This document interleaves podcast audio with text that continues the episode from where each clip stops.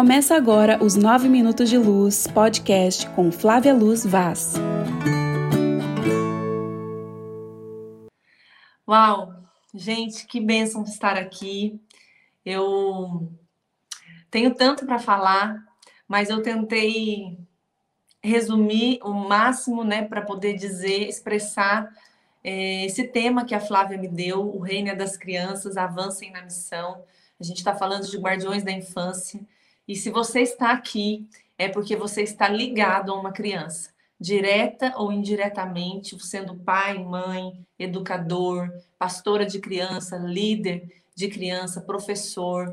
Então, de alguma maneira, você está ligado ao coração de uma criança. Então, se você está aqui é porque você tem recebido as crianças na sua vida, seja um filho que nasceu de você, seja um filho de coração que você adotou, seja um sobrinho, seja um neto, não é? Seja seus alunos da sua escola, os, as crianças da sua célula, da sua igreja local. Não importa é, o grau de parentesco ou de proximidade que você tem com essa criança. O fato é que Deus te uniu a essa criança e Ele te uniu a essa criança por causa de um propósito. E hoje eu quero falar disso. Eu quero falar do grande propósito que Deus tem para nós como guardiões, como pais como mãe, como pai, como professor, como líder. A Bíblia diz, eu quero começar lendo com você esse texto que está lá em Mateus, no capítulo 19, versículo 13 e 14. Diz assim: Certo dia, trouxeram crianças para que Jesus pusesse as mãos sobre elas e orasse em seu favor. Mas os discípulos repreendiam aqueles que as traziam. Jesus, porém, disse: Deixem que as crianças venham a mim. Não as impeçam, pois o reino dos céus pertence aos que são como elas. Sabe, como pais, como mãe, como um guardião, o nosso principal trabalho é levar os nossos filhos até Jesus. Nesse texto, quem você acha que estava trazendo para Jesus as crianças? Quem você acha que pegava as crianças e trazia para Jesus? No meio de uma multidão. A Bíblia nunca contou as crianças ali. A gente, quando lê, sempre dá um número de homens. Na multiplicação dos pães peixes, tinha 5 mil homens, mais mulheres e crianças. Eram milhares de crianças. Eram muitas crianças. E eles eram impedidos de chegar até Jesus. Mas tinha pessoas que pegavam aquelas crianças, enfrentavam a multidão, né, e arrastando, tentando dar um jeito de toda maneira de trazer aquela criança para que Jesus a abençoasse. Eu, eu acredito que essas pessoas eram seus pais. Eu acredito que os pais, as mães dessas crianças eram quem, eram quem pegavam na mão dessas crianças e levavam elas até Jesus. E eles tinham que enfrentar uma grande multidão, a resistência dos discípulos, você imagina que Jesus tinha 12 discípulos, que ele, foram os 12 apóstolos que Jesus escolheu. Mas a Bíblia relata que além desses 12, tinha mais um grupo de mais ou menos 70 discípulos que também andavam com Jesus e acompanhavam Jesus nas suas viagens. Então, todos esses discípulos, eles estavam incomodados daquelas crianças que se aproximavam de Jesus. Eles tinham uma mentalidade errada. Infelizmente, os discípulos tinham uma mentalidade equivocada com relação às crianças. Então, para eles, as crianças, elas eram, elas eram, como é que se diz? É que tá me vindo as palavras na cabeça em italiano. Elas eram irrelevantes. Para os discípulos, as crianças não eram importantes. É, não era necessário uma criança ser abençoada. Não era relevante Jesus orar por uma criança na cabeça dos discípulos. E por isso a Bíblia diz que eles repreendiam, eles brigavam mesmo, eles ficavam bravos com as pessoas que estavam trazendo as crianças para Jesus orar. Mas, gente, essa palavra é tão poderosa que Jesus repreendeu os discípulos e ele disse: Deixe as crianças vir até mim, não as impeçam, pois o reino dos céus pertence aos que são como elas. Então aqui ah, tem uma chave muito poderosa para você que é mãe, para você que é pai, para você que cuida de uma criança. O nosso principal papel é levar essa criança até Jesus. Não é criar um bom cidadão, não é fazer com que o seu filho fale cinco línguas, não é levar seu filho para a melhor universidade. Minha mãe fala uma coisa muito poderosa e ela sempre falou isso para a gente, e é verdade. Nós não estamos criando filhos para 90 anos só. Nós estamos criando filhos para a eternidade. A vida nossa aqui na Terra é um sopro. A Bíblia fala que a gente nasce e logo ela acaba. Ela passa muito rápido. Mas nós somos eternos, nós nascemos para a eternidade. E nós estamos criando filhos para o céu, não para essa terra. Ainda que a gente vá viver aqui, ainda que sim, é lícito a gente dar a eles uma boa educação, a gente ensinar bons modos, se possível, colocar em aula de instrumento, de, de música e de tudo. Isso é maravilhoso, mas isso não é o principal. Nosso principal papel é pegar os nossos filhos e levar até Jesus. Esse é o nosso principal papel, sabe? Às vezes, a gente se preocupa muito com muitas coisas na educação dos nossos filhos. E são coisas lícitas, são coisas importantes, são coisas que nós devemos sim nos preocupar, mas não mais do que a grande responsabilidade que ele nos deu de levar os nossos filhos até Jesus. Não importa o que aconteça, não importa as dificuldades que a gente tenha, não importa nada disso. A gente precisa enfrentar essa multidão. Né? A gente precisa enfrentar a cultura desse mundo, enfrentar né, o, esse movimento pós-moderno, que ontem a Cássia falou muito sobre isso, né? A gente precisa enfrentar tudo isso e levar os nossos filhos até Jesus. Sabe, que você não seja como um desses discípulos que tinham uma mentalidade errada, que não enxergavam as crianças como Jesus enxergava. Na cabeça deles, as crianças eram um problema. Na cabeça deles, as crianças eram quem atrapalhava. Mas Jesus disse: não, deixe eles vir a mim. Então, nós precisamos entender que a nossa casa, eu sempre falo isso, é o nosso primeiro campo missionário. E os nossos filhos são os nossos primeiros discípulos. Por isso, se preocupe em conduzir os seus filhos a Jesus. Sabe por quê? Porque Jesus, ele é o único capaz de transformar o nosso comportamento. Às vezes a gente se preocupa muito em transformar o comportamento dos nossos filhos, não é verdade? A gente se preocupa muito em, em, em, em, corrigir, não que isso esteja errado, isso faz parte da nossa missão. A gente se preocupa muito em focar, em focar no comportamento. A gente quer filho obediente, a gente quer filho responsável, a gente quer filho que obedece, a gente quer filho né, que avança, que cresce, que tira nota boa na escola, a gente quer tudo isso. Mas olha, se você não apresentar Jesus para o seu filho, não levar o evangelho para o coração do seu filho, todo o seu esforço e ter um filho obediente, responsável, inteligente vai ser em vão. Porque o que adianta ele ser tudo isso e não ter a Cristo? O que adianta ele ser tudo isso e não ter a eternidade no seu coração? Então, o nosso principal papel é levar Jesus para o coração dos nossos filhos. Paul Tripp, ele diz, ele, ele, ele fala no livro, no seu livro Desafio aos Pais. Acabei de até de fazer um post sobre esse livro, um livro muito poderoso, um dos melhores livros que eu já li, que ele fala sobre criação de filhos. Ele escreveu assim: Sua missão é fazer tudo o que está ao seu alcance como instrumento usado pelas mãos do Redentor, que o incumbiu de persuadir, encorajar, convidar e ensinar seus filhos a viverem como discípulos de Cristo, voluntariamente e com alegria. Isso é mais importante que desempenho escolar, da sua é, mais importante do que a sua contribuição à reputação da família, do que estarem bem preparados para uma futura carreira, do quanto se sobressaem nos esportes, nas artes, ou se são admirados pelos adultos e por seus colegas. Fazer dos seus filhos discípulos de Cristo é, é a coisa mais importante que você tem, é o alvo mais importante que você tem na vida. E eu quero ler um outro versículo que Jesus disse também, que está lá também em Mateus, um pouquinho antes, um, um capítulo antes, a gente leu Mateus 19, está lá em Mateus capítulo 18, versículos 5 e 6. E diz assim: E quem recebe, guarda essa palavra, recebe, recebe. Quem recebe uma criança como essa, em meu nome recebe a mim. Mas se alguém fizer cair em pecado um destes pequeninos que em mim confiam, teria sido melhor ter amarrado uma grande pedra de moinho ao pescoço e se afogado nas profundezas do mar.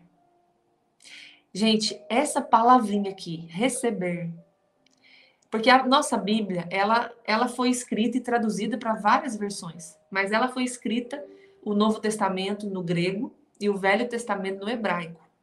Então, quando você descobre o original da palavra, o verdadeiro significado e sentido que aquela palavra foi escrita, um pequeno versículo, ele faz muito sentido para você. Você começa a ter clareza e revelação, uau, o que Jesus quis dizer com isso? O que Jesus quis me revelar com essa palavra? Então, e quem recebe a uma criança, essa palavra no grego, no original que ela foi escrita, significa decomai. Eu não sei falar grego, não, gente, não aprendi, mas significa isso. E significa receber, olha o que significa decomai. Jesus estava dizendo: quem decomai uma criança como essa, em outras palavras, ele está dizendo: quem receber na família para criá-lo ou educá-lo, para ensinar e instruir, para dar ouvidos e abraçar. Significa também não rejeitar.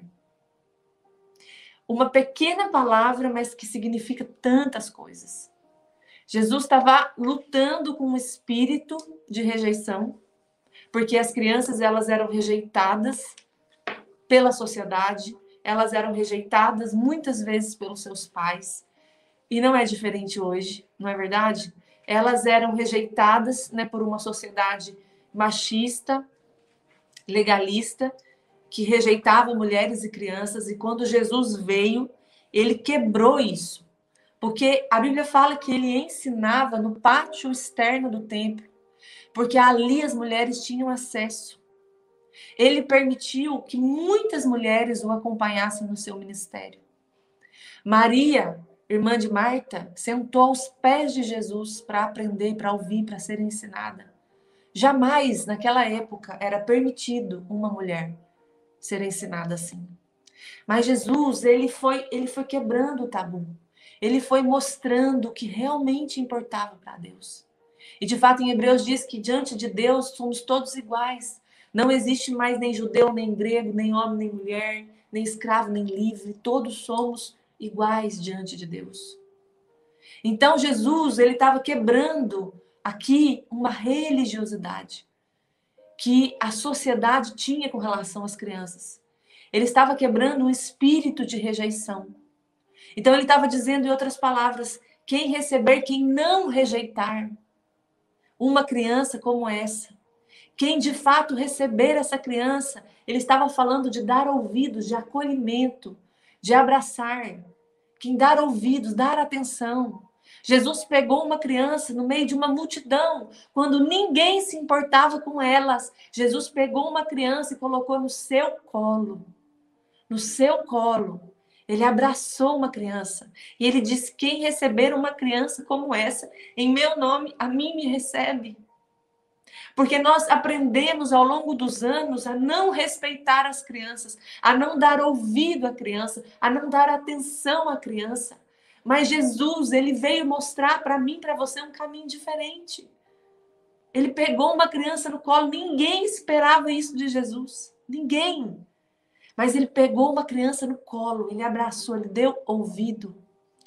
Ele não rejeitou. Então, esse versículo, ele estava dizendo: olha, se você receber uma criança, acolher, dar ouvido, abraçar, não rejeitar, assumir essa, essa função, essa missão de educar, de criar, de ensinar, de instruir.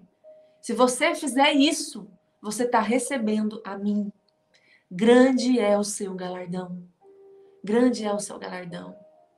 É por isso que Paulo fala lá em 1 Timóteo que a mulher ela vai ser preservada através da sua missão de mãe.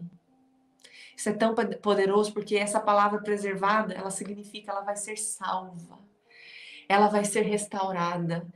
À medida que você cumpre a sua missão de mãe, o Senhor vai trabalhando na sua vida. Porque esse é o nosso chamado como mulher. Se você é mãe, se você está aqui, me ouvindo, eu quero dizer isso para você: o Senhor te chamou para essa missão, é uma missão gloriosa.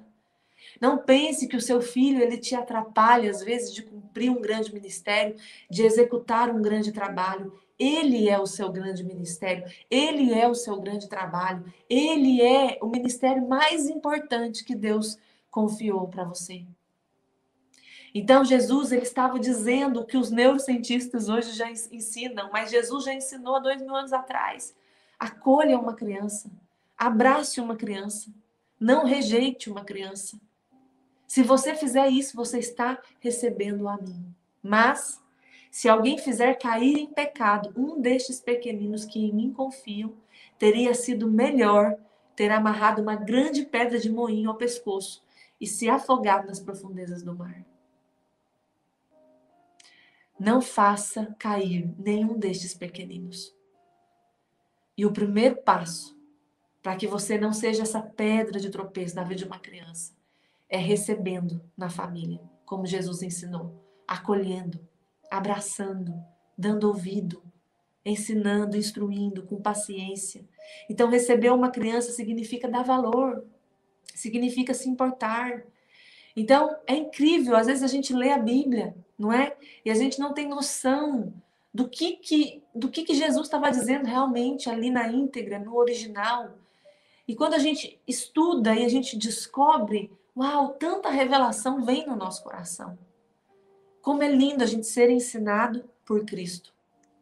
Sabe, a gente precisa nessa caminhada de guardiões, nessa caminhada de pai, de mãe, de professor, de líder de criança, ajustar a nossa visão. Olhar para as crianças como Deus a vê, como Jesus a vê. A gente precisa olhar para o nosso filho e não ver só uma criança, mas existe ali um propósito profético. Existe um destino profético. Quando você deu a luz, eu quero que você pense agora no seu filho. Pense, né, nos filhos que Deus te deu. Não sei quantos filhos você tem. Às vezes você está aqui, às vezes você nem tem filho, mas você é uma mãe espiritual. Às vezes você tem muitos filhos espirituais. Às vezes Deus te deu filhos espirituais. Eu quero que você pense nos filhos que Deus te deu agora. E você olhe para eles não apenas como crianças ou como adolescentes, mas como uma nação, um destino, um propósito. Eu sempre conto a história de Rebeca. Rebeca ela estava grávida de Esaú e Jacó, eram gêmeos na sua barriga. Eu não sei o que aconteceu na gestação de Rebeca, mas ela desejou morrer, porque eu acho que estava sendo uma gestação muito difícil. E ela fez uma oração, ela perguntou para Deus, Senhor, por que eu vivo? Por que eu estou viva? Acho que estava sendo muito difícil para ela carregar aquela gestação. Senhor, porque eu vivo? E Deus disse para ela, Rebeca, duas nações estão no seu ventre. O mais novo vai servir o mais velho. Deus disse para ela: Você não está gerando só duas crianças. Você não vai dar à luz só a dois bebês. Duas nações estão no seu ventre. Dois destinos, dois propósitos. Não é só uma criança. Você não está só educando filho para viver 90 anos. Você está educando filhos para a eternidade. Existe um destino profético na vida do seu filho. Existe um propósito determinado por Deus na vida do seu filho. Na vida das crianças que Deus confiou a você. Então, ajuste a sua visão. Ajuste a sua visão. Você precisa ver como Deus vê. Você precisa enxergar como Deus enxerga. O que você tem visto quando você olha para os seus filhos? Ah, pastor é muito desobediente, ele é muito rebelde, ele é muito chorão, eu não aguento mais essa criança. Ajuste a sua visão. Ajuste sua visão. Sabe, Rebeca, ela não estava aguentando mais, os filhos ainda nem tinham nascido. Mas ela, naquele momento, ela orou ao Senhor. E ela perguntou, Senhor, por que eu vivo?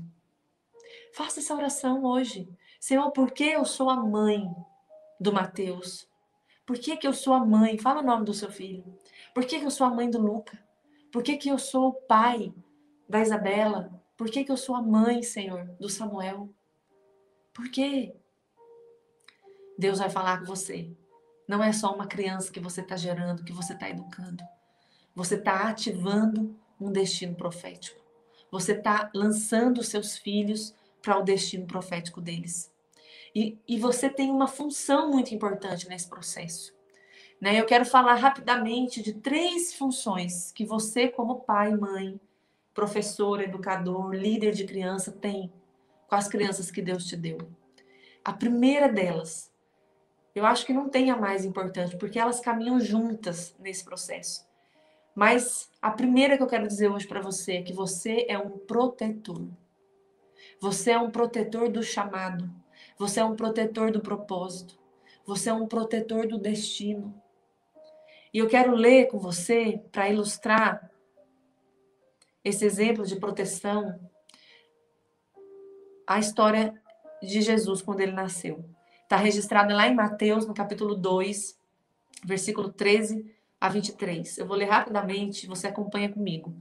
Depois que os sábios partiram, um anjo do Senhor apareceu a José em sonho. José era marido de Maria, não é? Ele já ficou meio assim de casar com ela, porque quando ela apareceu grávida, a Bíblia fala que ele ia terminar com ela. Mas aí um anjo apareceu para ele e disse assim: não termina com ela.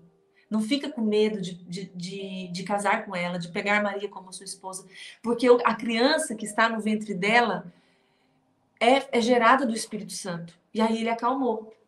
E aí ele casou. Mas ele pagou um alto preço por isso. Ele pagou um alto preço por isso. Os dois pagaram, não é?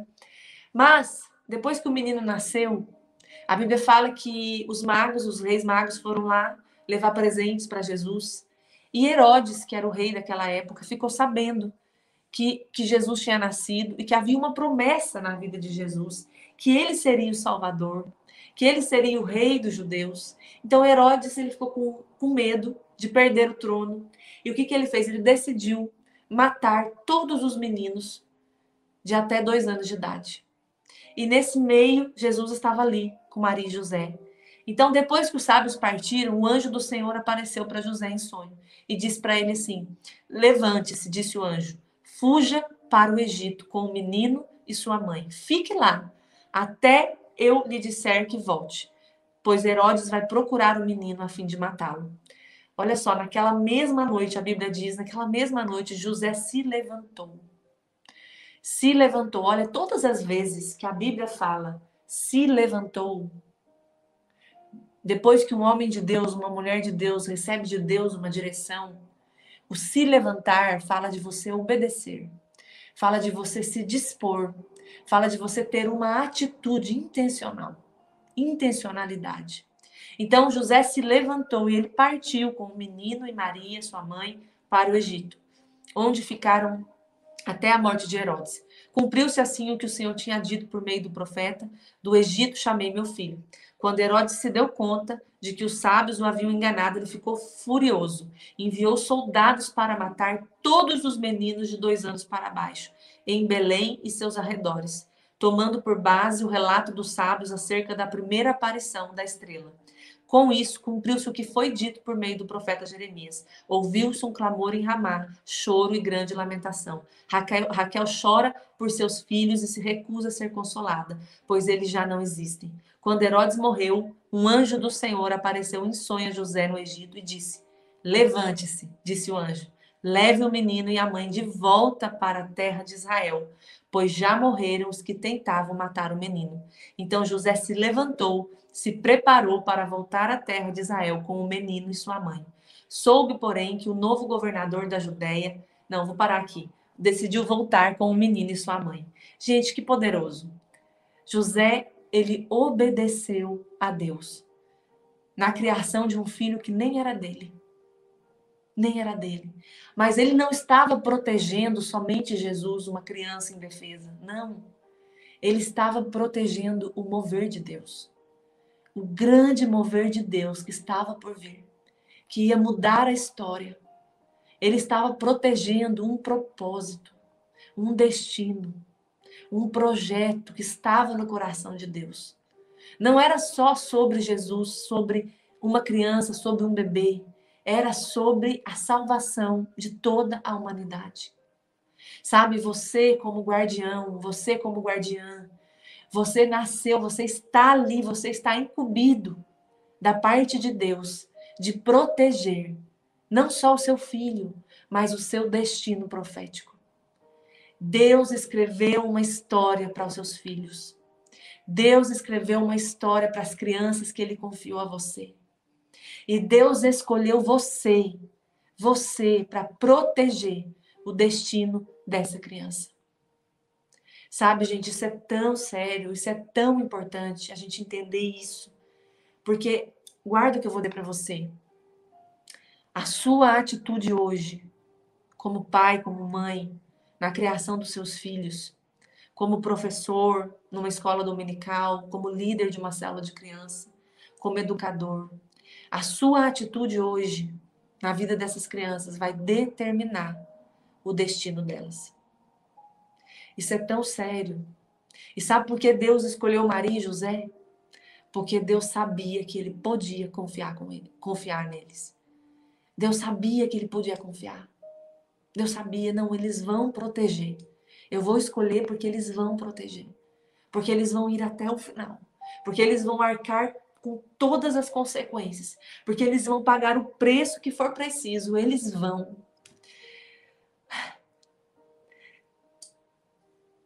Ai, gente, não é para chorar, não, mas é que eu tô lembrando. tô lembrando de há seis anos atrás, quando o Senhor falou muito no meu coração sobre isso. Eu tinha já as crianças, né? O Luca ainda não tinha nascido. E meus filhos, eles ficavam muito tempo na frente da televisão, muito tempo, ficavam horas na frente da televisão. Porque eu queria ter tempo, eu queria ter tempo para fazer comida, eu queria ter tempo para cuidar da casa, eu queria ter tempo para trabalhar, para fazer minhas coisas. E eles, né, sabe como é que é criança pequena, né? Eles eram pequenos e aquela bagunça, aquela correria, eles brigavam, e aquilo me irritava, eu ligava a televisão. Aí um dia, eles estavam na sala assistindo televisão, eu passei pela porta e eu vi os os três sentadinhos assim, parados, com o olho quase hipnotizado, olhando para o desenho que estava passando. Naquele dia, o Espírito Santo falou comigo: Quem está discipulando os seus filhos? Aquilo para mim foi tão forte, porque uma semana antes eu tinha feito uma oração.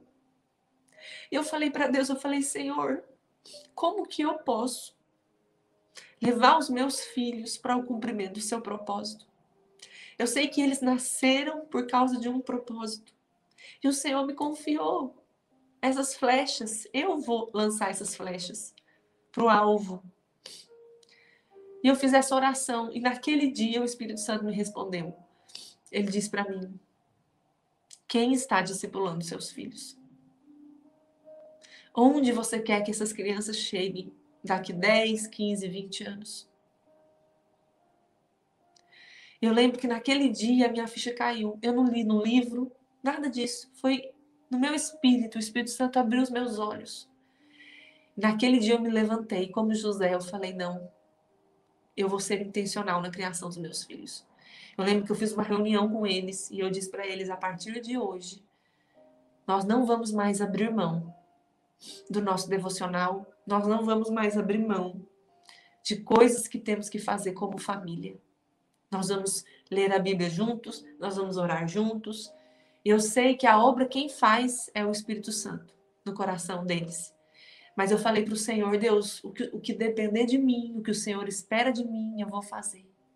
E eu vou fazer crendo que o Senhor vai fazer, que o Senhor vai trabalhar no coração deles. E eu me lembro que a partir dali nós desligamos a televisão em casa. A gente decidiu que eles iam assistir televisão nos finais de semana. A primeira semana foi uma semana de abstinência. E depois eles acostumaram. Hoje eles nem sentem falta. De, de final de semana eles assistem filme. Assistem, né? De vez em quando eles assistem uma coisa ou outra. Mas eu decidi que eu ia ser intencional. Eu não sou a mãe perfeita. Tem tantas debilidades. Sabe? Assim como Maria era imperfeita, assim como José era imperfeito. Mas os nossos filhos, eles não precisam de pais perfeitos. Eles precisam de pais intencionais, que entenderam a grandiosidade, a nobre missão de educar uma criança. E eu me lembro, gente, meus filhos, eles eram assim, ó. Eles eram completamente indiferentes aos momentos de oração em família, nos cultos na igreja. Sabe aquela criança zumbi que fica catando mosca no, no teto? Eles não oravam, eles tinham muita preguiça, eles tinham muito sono. E quando nós decidimos, eu decidi desligar a televisão e ser intencional no discipulado com os meus filhos, na leitura da palavra. Passou mais ou menos, acho que uns 10 meses, quase um ano, eu comecei a ver pequenos resultados no coração deles. Eles começaram a ter experiências com Deus. Eles começaram a se derramar na presença de Deus. E eu vi o Espírito Santo começando a trabalhar no coração deles. Sabe, eu hoje eu olho para trás, eu vejo quantos erros eu tive. Todas nós vemos, né? Mas eu acho que a nossa, a nossa grande missão hoje não é olhar para trás, é olhar para frente e pensar: o que o Senhor espera de mim a partir de agora? O que o Senhor espera de mim a partir de agora? Qual é a minha missão a partir de agora? E se levante, como José se levantou. Na Bíblia também conta uma outra história de uma grande mulher de Deus, chamada Débora. Ela não teve filhos naturais. A Bíblia não fala se ela teve filhos naturais ou não. Mas você sabia que o grande chamado na nossa vida, de todo cristão, é gerar. Deus nos chamou para gerar. Desde quando ele criou Adão e Eva, ele disse para Adão e Eva: crescei e multiplicai.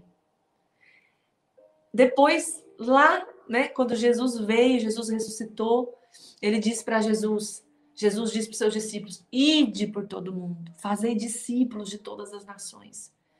O maior desejo do coração de Deus é que você seja mãe, mãe de filhos naturais e também de filhos espirituais.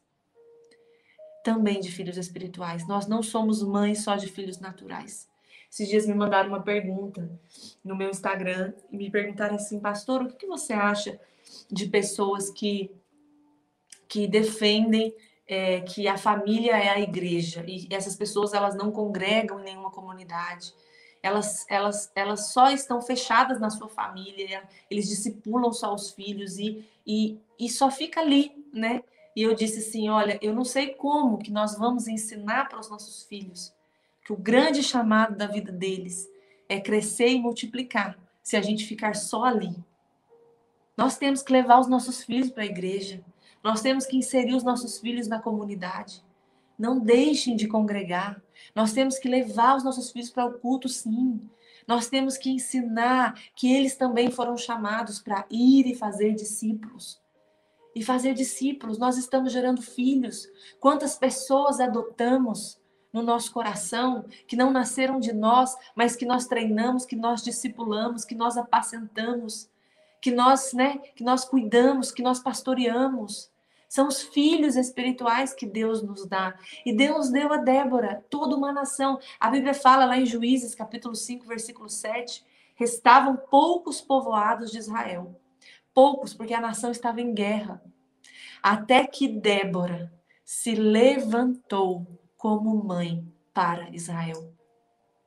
E depois que eles tiveram ali uma guerra, ela esteve à frente de uma batalha. No final desse mesmo capítulo, no versículo 31, a Bíblia fala que houve paz na terra durante 40 anos. 40 anos. 40 anos é o tempo de uma geração. É o tempo de uma geração. A Bíblia fala que depois que Débora se levantou como mãe de toda uma nação, por causa da atitude de Débora, da obediência de Débora, da intencionalidade de Débora, houve paz na terra durante 40 anos. 40 anos. 40 anos. Quando você, como mãe, como pai, quando você se levanta, de fato, para receber o seu filho como Jesus quer, como quando você se levanta com intencionalidade para proteger, ela, foi, ela se levantou para proteger a nação. José, José, José protegeu uma criança, mas na verdade ele estava protegendo uma geração milhares de gerações que viriam depois de Cristo. Ele estava protegendo um destino profético, um propósito que Deus havia determinado. Ele foi um grande guardião de um grande destino, do, maior mover que a história já teve. José guardou. José protegeu, Débora também. E por causa da atitude dela, a nação inteira viveu em paz durante 40 anos. 40 anos você não tem ideia do que, do, do que pode acontecer se você se levantar para proteger. Pastora, como eu faço isso na prática? Como que eu protejo meu filho? Sabe, proteja o seu filho daquilo que ele assiste, daquilo que ele vê, do tempo de tela. Ensine o seu filho a palavra de Deus. Seja você o discipulador do seu filho o pastor do seu filho, que apacenta o coração do seu filho, converse com seu filho, dê para ele educação emocional, educação sexual. Essa é nossa responsabilidade, não é da igreja. É nossa como pai, como mãe. Então, o primeiro papel de um guardião é proteger, como José fez, como Débora fez. Primeira atitude de um pai e de uma mãe. Amém? Segunda, eu falo, eu sempre falo que depois depois de proteger ou junto com a proteção, nós também precisamos nutrir os nossos filhos. Nutrir naturalmente, nutrir espiritualmente. A gente vê isso na vida de Ana. A Bíblia fala lá em 1 Samuel, no capítulo 1, versículo 22 e 23, que a gente conhece, não sei se vocês conhecem a história de Ana, mas ela orou muito, chorou muito para o Senhor, que o Senhor desse para ela um filho. E ela fez um voto. Deus, se o Senhor me der um filho, ele vai ser seu, eu vou consagrar ele para o Senhor todos os dias da vida dele. E Ana fez esse voto. E ela consagrou o filho para o Senhor. Ela foi mãe do profeta Samuel. Mais uma vez, ela não estava gerando somente uma criança, ela estava gerando um profeta. Alguém que ia ser determinante para a história de Israel. Alguém que alguém escolhido por Deus, separado por Deus com um grande propósito, que ia impactar a vida de toda uma nação. De toda uma nação. Por isso que nós pais a gente precisa discernir isso. Por isso que eu falei no começo que a gente tem que ajustar a nossa visão. Por isso que a gente tem que orar pelos nossos filhos, a gente tem que ter discernimento. Tem que ter discernimento. Você não está somente dando comida, dando água, trocando a fralda, dando banho. Não. Você está também suprindo, nutrindo as suas necessidades espirituais. Somos nós que fazemos isso. E a Bíblia fala no versículo 22, Ana, porém, ela não foi a Bíblia fala que o marido foi com a família oferecer sacrifício, mas Ana ficou e ela disse: Vamos esperar até o menino ser desmamado. Ela estava amamentando Samuel. Disse ela ao marido: Então eu o levarei ao Senhor e o deixarei lá para sempre. Faça como lhe parecer melhor, respondeu Eucana, seu marido. Fique aqui até ele desmamar e que o Senhor a ajude a cumprir a sua promessa. Então ela ficou em casa e cuidou do seu filho até desma desmamá-lo. Então, quando a gente fala de amamentação, a gente sabe que o leite materno ele, ele possui todos os nutrientes que uma criança, que um bebê precisa, não é verdade? Então, quando a Bíblia fala de amamentação, e a gente vê isso em algumas, alguns momentos da Bíblia, um outro exemplo que a gente vê disso também é o exemplo de Joquebede, que foi a mãe de Moisés, né? A Bíblia fala que ela protegeu Moisés durante três meses Durante três meses ela escondeu, protegeu, porque também havia, naquela época, sob as crianças, um decreto de morte. Faraó também mandou matar todas as crianças, todas as crianças do sexo masculino de dois anos de idade. E ela escondeu o menino até que chegou uma hora que não dava mais para ela esconder. Então ela colocou o menino num cesto, todo protegido, e colocou esse menino no rio. Sabe que o rio, a água na Bíblia, ela simboliza o Espírito Santo, o mover do Espírito Santo. Né? A gente vê lá na história de Ezequiel que a água foi subindo do, do tornozelo para o joelho até que, até que ele foi perdendo o controle. Então, é quando você perde o controle. Muitas vezes, na criação dos nossos filhos, a gente vai perder o controle de muitas coisas, a gente não vai saber tudo, a gente não vai ter o controle de tudo. Mas coloca na água, confia. Confia que o Espírito Santo está trabalhando. E a Bíblia fala que a filha de Faraó pegou aquele menino e depois ela devolveu o menino para a mãe. Ela não sabia que ela era mãe, mas ela deu para a mãe e falou assim: "Olha, amamenta ele para mim. Depois que você amamentar, você traz ele para mim de volta." E a Bíblia fala que Joquebede, ela recebeu Moisés de novo de volta e ela amamentou aquele menino até ele desmamar e poder devolver ele para o palácio. Então existe um tempo de nutrição na vida dos nossos filhos. Existe um tempo que a gente vai nutrir naturalmente, espiritualmente, emocionalmente. É por isso que a nutrição ela é muito importante. Criar uma criança fala disso, fala de você nutrir, fala de você alimentar, mas não só dar comida para essa criança. suprir necessidades básicas, a gente não precisa nem falar disso aqui, né? Dar comida, dar uma boa alimentação. A Flávia fala muito disso no livro Guardiões da Infância. É, nem, a gente nem precisa falar, mas isso é nossa responsabilidade. suprir necessidades básicas do, do nosso filho, necessidades de uma alimentação saudável, de, de dar para eles a possibilidade de, de se exercitar também para cuidar do seu físico, do seu emocional, tudo. Mas sabe, a gente muitas vezes negligencia a nutrição espiritual. E nós somos responsáveis por nutrir os nossos filhos. A Bíblia fala lá em Efésios 6, 4. Pais, não irritem seus filhos. Antes criem-nos. Crie o seu filho. Crie o seu filho. Segundo a instrução e o conselho do Senhor. Essa palavra, cria, criar, que está escrita aqui nesse versículo, no grego, ela significa alimentar até tornar-se maduro, nutrir, educar. Então, ele está dizendo aqui: eduque o seu filho, alimente o seu filho até ele se tornar maduro. Não tenha preguiça, não se desespere, mas cumpra o seu papel. Nutra o seu filho, nutra. Dê para eles nutrientes, nutrientes naturais, sim, mas também nutrientes espirituais. E olha que poderoso, Ana discerniu isso. Ela poderia já dar um menino, mas ela disse: não, vamos esperar até ele ser desmamado. Porque existia um tempo determinado que ela, como mãe, precisava estar com a criança para nutrir essa criança, para alimentar essa criança. Então, além de proteger, você também foi chamada para nutrir. Toda criança ela tem necessidades espirituais. E eles têm as mesmas necessidades espirituais que os adultos têm. Sabia disso? Os nossos filhos têm as mesmas necessidades espirituais que eles têm.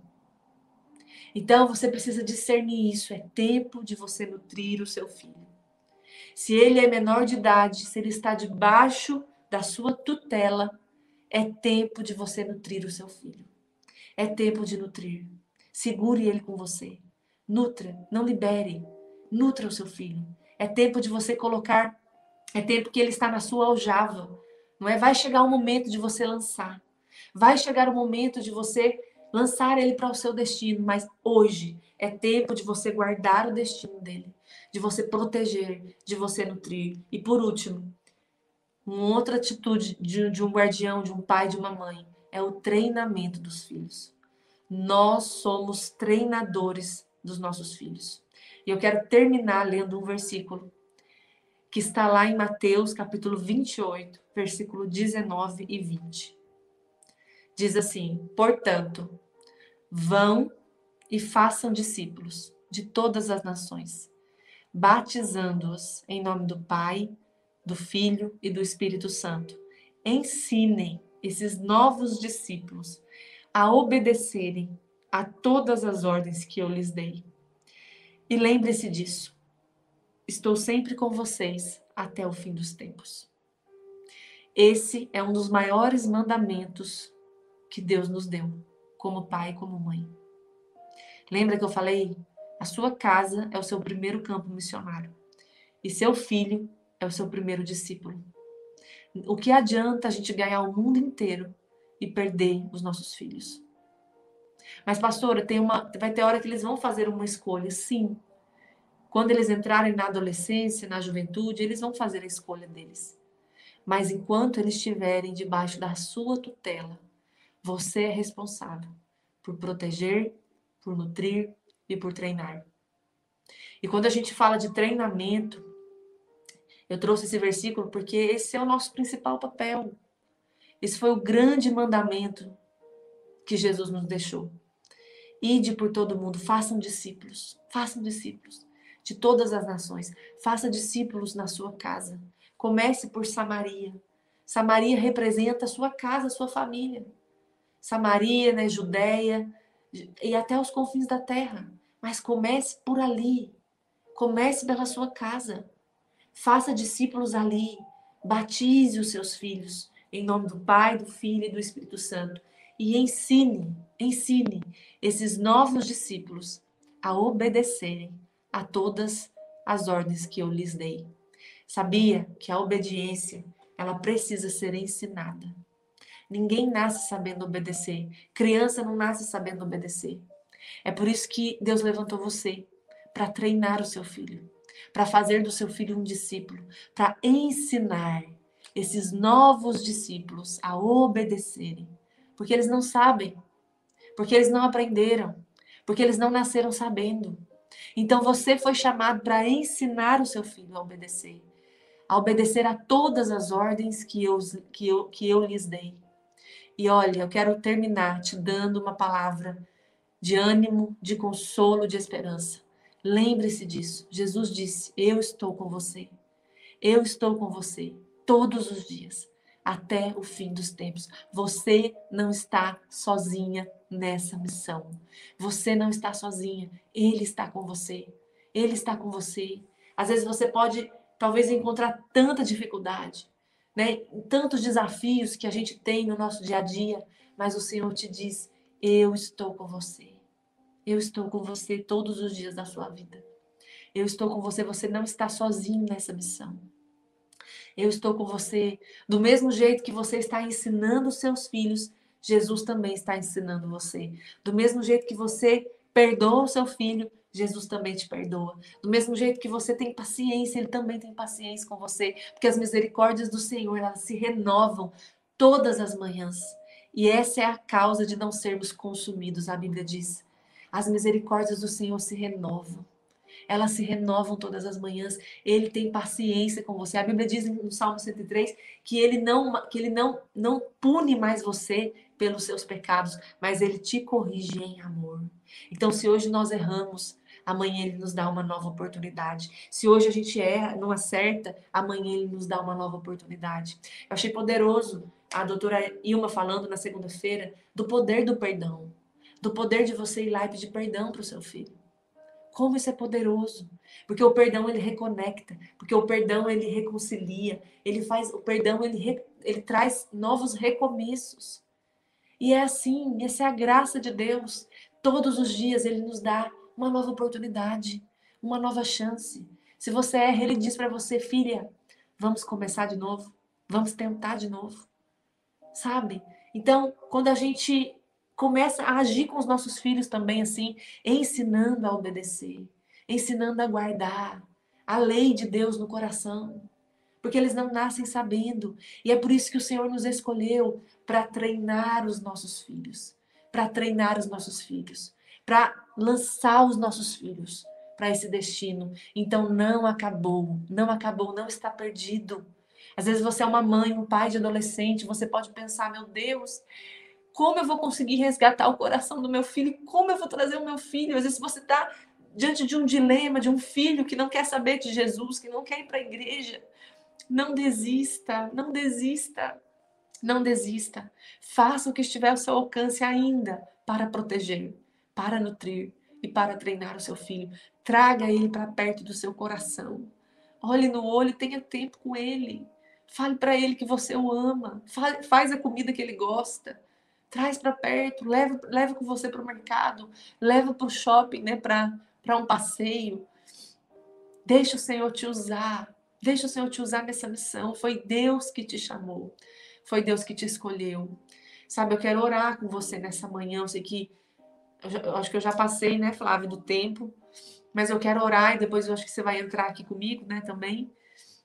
Eu quero orar para que o Senhor possa selar esse chamado no coração desses pais de cada mãe, de cada educador, de cada líder que está aqui, se tem pastores de crianças aqui, se tem líderes de crianças aqui, se você é um professor, se você é mãe, se você é pai, se você é avó, se você é tio, se você é tia, se você está ligado a uma criança, Deus escolheu você, Deus te colocou ali para você ser esse instrumento de Deus que vai proteger o destino do seu filho, que vai proteger o chamado, o propósito, que vai nutrir o seu filho, nutrir com a palavra, nutrir o seu filho espiritualmente, nutrir as suas emoções, que vai receber, que não vai rejeitar, que vai abraçar, que vai dar ouvidos, que vai receber na família para educar, para ensinar, para instruir, para nutrir, como Jesus disse.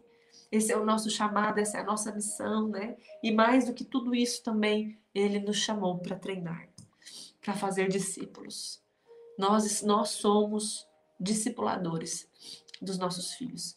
Isso não significa que a gente não vai errar, isso não significa que a gente não vai falhar, porque não existem mães perfeitas, não existem pais perfeitos. Mas existem mães aperfeiçoadas. Nós estamos sendo aperfeiçoadas dia a dia, dia a dia, e ele está com você todos os dias. Sabe, eu queria que você fechasse os seus olhos aí onde você está agora. Eu quero orar com você e eu quero declarar essa palavra na sua vida. Ele está com você. Ele está com você todos os dias da sua vida. Todos os dias você não está sozinha. Você não está sozinha nessa missão. Ele te chamou e ele vai te capacitar. Amém? Pai, em nome de Jesus. Senhor, eu quero te agradecer, Deus, por esse exército de guardiões que o Senhor está levantando e treinando essa semana. Senhor, eu oro para que eles possam, Deus, tomar as armaduras que o Senhor deu a eles, que eles possam ir nesse espírito de fé, de coragem, de ousadia, que o Senhor possa usá-los nessa missão gloriosa que o Senhor deu a eles de educar uma criança, de receber uma criança, de instruir, Deus, de ensinar, de abraçar, de dar ouvidos, Senhor, de acolher, de não rejeitar. Senhor, eu oro que eles possam ser como José, que eles possam proteger o propósito, proteger o destino, que hoje visões venham ser ajustadas. Ajusta, Senhor, as visões Tira, Deus, toda visão errada, toda visão equivocada, Senhor, que não foi o Senhor que colocou, que não foi o Senhor que deu. Ajusta as visões, Senhor, nessa, nessa manhã. Senhor, eu oro para que o Senhor venha também dar a eles, dar a eles essa urgência. Ó oh, Deus, que eles possam ter no coração esse senso de oportunidade. Esse é o tempo, esse é o tempo oportuno, ó Deus, de nutrir, de nutrir as crianças que o Senhor deu a eles, para que eles possam, Deus, ser intencionais, que eles possam agir com intencionalidade, enfrentando todo o desafio, ó Deus, o cansaço muitas vezes, enfrentando, Senhor, tantas circunstâncias difíceis, a falta de paciência. Senhor, eu oro para que eles possam vencer, vencer cada um desses desafios, que o Senhor possa dar graça a eles, para que eles possam também treinar essas crianças com ousadia, com unção. Oh Deus, e nós vamos ver um grande exército de crianças sendo levantadas nos nossos lares, Senhor, nas igrejas do Brasil e do mundo. Crianças cheias de ousadia, crianças, Senhor, nascidas de novo, crianças que vão espalhar o teu amor para as nações, para as escolas, para os seus amigos. Oh Deus, e um grande avivamento o Senhor vai trazer através delas, através através das crianças, Senhor. Dá para os pais, dá para cada mãe esse senso de urgência, esse senso de oportunidade, que elas venham se levantar nessa manhã com autoridade, com ousadia, porque o Senhor está conosco, porque o Senhor está conosco, o Senhor não nos abandonou, o Senhor está conosco, nós não estamos sozinhas, o Senhor nos está conosco, o Senhor nos levanta para essa missão. Oh Deus, e hoje nós dizemos sim Eis-nos aqui. Sim, Senhor, envia-nos a nós. Sim, Senhor, eis-nos aqui. Deus nos nos dá as ferramentas, nos dá, Senhor, a sabedoria que precisamos, nos dá, Senhor, nos dá as ferramentas do céu, nos dá a unção, a unção que quebra o jugo, a unção que despedaça o jugo, nos dá, Senhor, o coração dos nossos filhos, nos mostra o caminho para chegarmos até eles, Deus, e tocar no coração deles. Não nos deixa perder os nossos filhos, Senhor, não nos deixa perder os nossos filhos. Oh Deus, assim como Moisés, nós dizemos isso hoje, oh Deus, como uma voz profética profética nessa manhã. Nenhuma unha vai ficar para trás, nenhuma unha vai ficar no Egito. Todos, todos que o Senhor nos deu são teus. Ó oh Deus, nós, nós e a nossa casa, eu e minha casa, serviremos ao Senhor. Deus, em nome de Jesus, nos dá dessa graça. Ó oh Deus, nos enche do teu favor. Em nome de Jesus. Amém. Acesse o site flavialuzvaz.com.br e adquira o livro Guardiões da Infância. E não esqueça de acompanhar nas redes sociais, arroba Flávia Luz Vaz Oficial no Instagram e Facebook e Flávia Luz Vaz no YouTube.